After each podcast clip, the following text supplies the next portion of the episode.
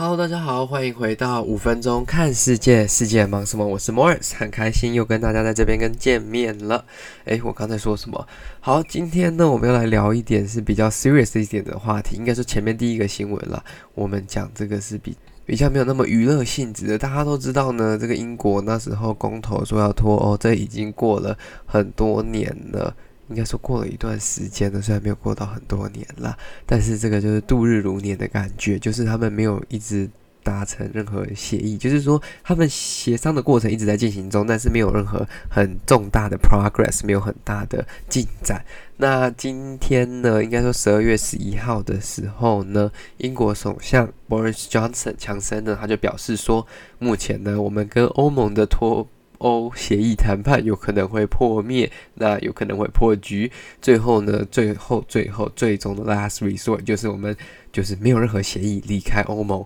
我们过我的，他们过他们的，我们的贸易呢就会回到以前 UK 还没有加在 EU 之前里面的这个状况。那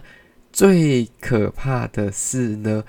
他们呢还说他们会保护他们的经济海域，因为英国那一整。圈就是他们有他们的专属经济海域嘛，他们会派出什么几艘舰艇去保护他们的渔民，有这个相对的捕鱼空间跟经济利益。那其实面对这个无协议脱欧，其实是一件蛮危险的事情。那因为其实不管是欧盟整个算起来，还是英国整个算起来，他们彼此的贸易算是蛮频繁的，也是彼此很大的一个贸易伙伴。不管说是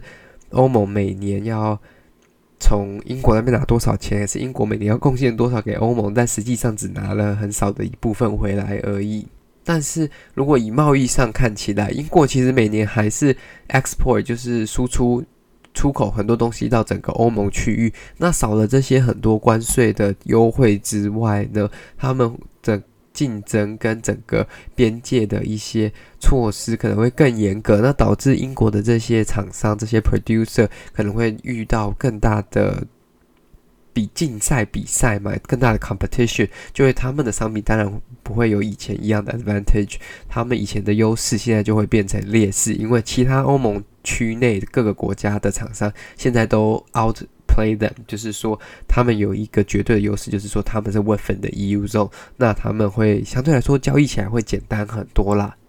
那为什么会特别讲到说要派舰艇去保护他们的经济海域呢？其实就是因为现在最大、最大、最大有这个 debate 的地方，就是有争议的地方呢，其实就是渔业的这个地方。因为大家都知道，英国的对面就是英国那个英吉利海峡对面的 English Channel 对面就是法国。那法国跟英国他们就认为说，那我们这些时间表啊，还是说我们捕鱼的这个。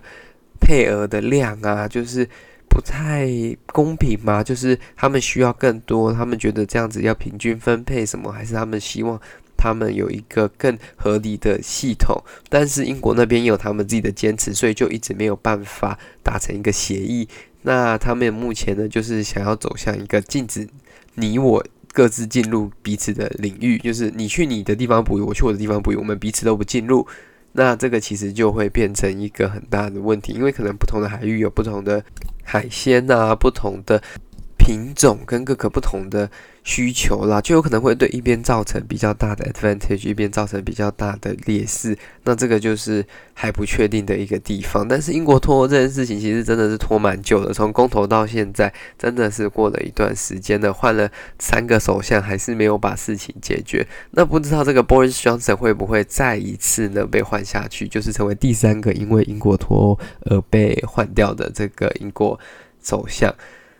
这个其实是一个蛮难解决的议题啦，因为这个区域过了二战之后，欧盟的成立就是要稳定整个区域的局势。那英国身为里面的一算比较开发，然后经济状况比较好的国家了，然后结果他们在想要离开这个欧盟区，其实会导致当中比较有一些争议跟问题啦。那第二则我们要看到的新闻呢，其实是关于这个有一个女儿，她是失踪了，就是在美国佛罗里达的一个女儿，她失踪将近一年之后，妈妈怎么找都找不到她，结果结果后来发生了什么事情呢？她发现她在 Point Hub 啊，还是什么 Snapchat 上面发现她的女儿的相关成人影片。那其实这几件事情就是因为她被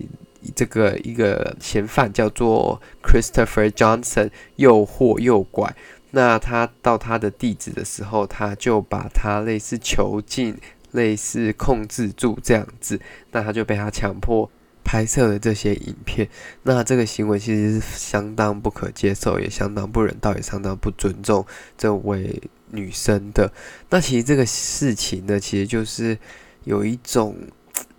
社群媒体导致这种状况发生嘛。虽然可能这个是。个人被骗，但是其实这是一个很不要说普遍了，但这不是第一起发生这种事情，因为社群媒体上很容易就会让人对不信任，或者应该说不知道、不认识的人产生一种信任感。那很多这种青少年年龄的学生啊、小孩啊，就会对一个他在网络上认识的人产生很大的兴趣、很大的依赖感。那他可能约他出去的时候，他反而。就会很自然而然的答应，很自然而然的听人家叫他怎么做，他就怎么做。那这其实是一个问题了，因为在这个 social media 崛起的这几年当中，其实非常短暂的，它并不是慢慢慢慢慢慢变大的一个东西。像手机啊，还是电脑啊这种东西的演变，是过了十年、二十年才到今天这个阶段，或者是更久的时间。所以使用者呢，有一个时间慢慢去学习说，哦，这个科技产品要怎么使用，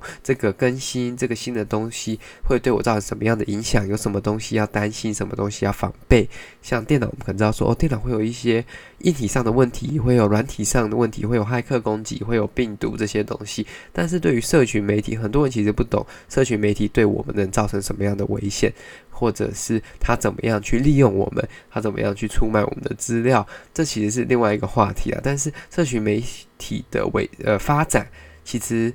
太快了，所以我们没有时间去真的去了解它所带给我们的危险，那也没有时间去教育，不管是上一辈的人、下一辈的人、上一代、下一代的人，说社群媒体会对我们的生活造成什么样的影响啊？有什么样的 risk 是我们要担心的？就是像可能你会教小孩说，哦，过马路的时候要看左边、看右边、看红绿灯，但是你却不会教他说，社群媒体上的人不要随便相信，或者是说更贴切的例子是说，不要拿路上。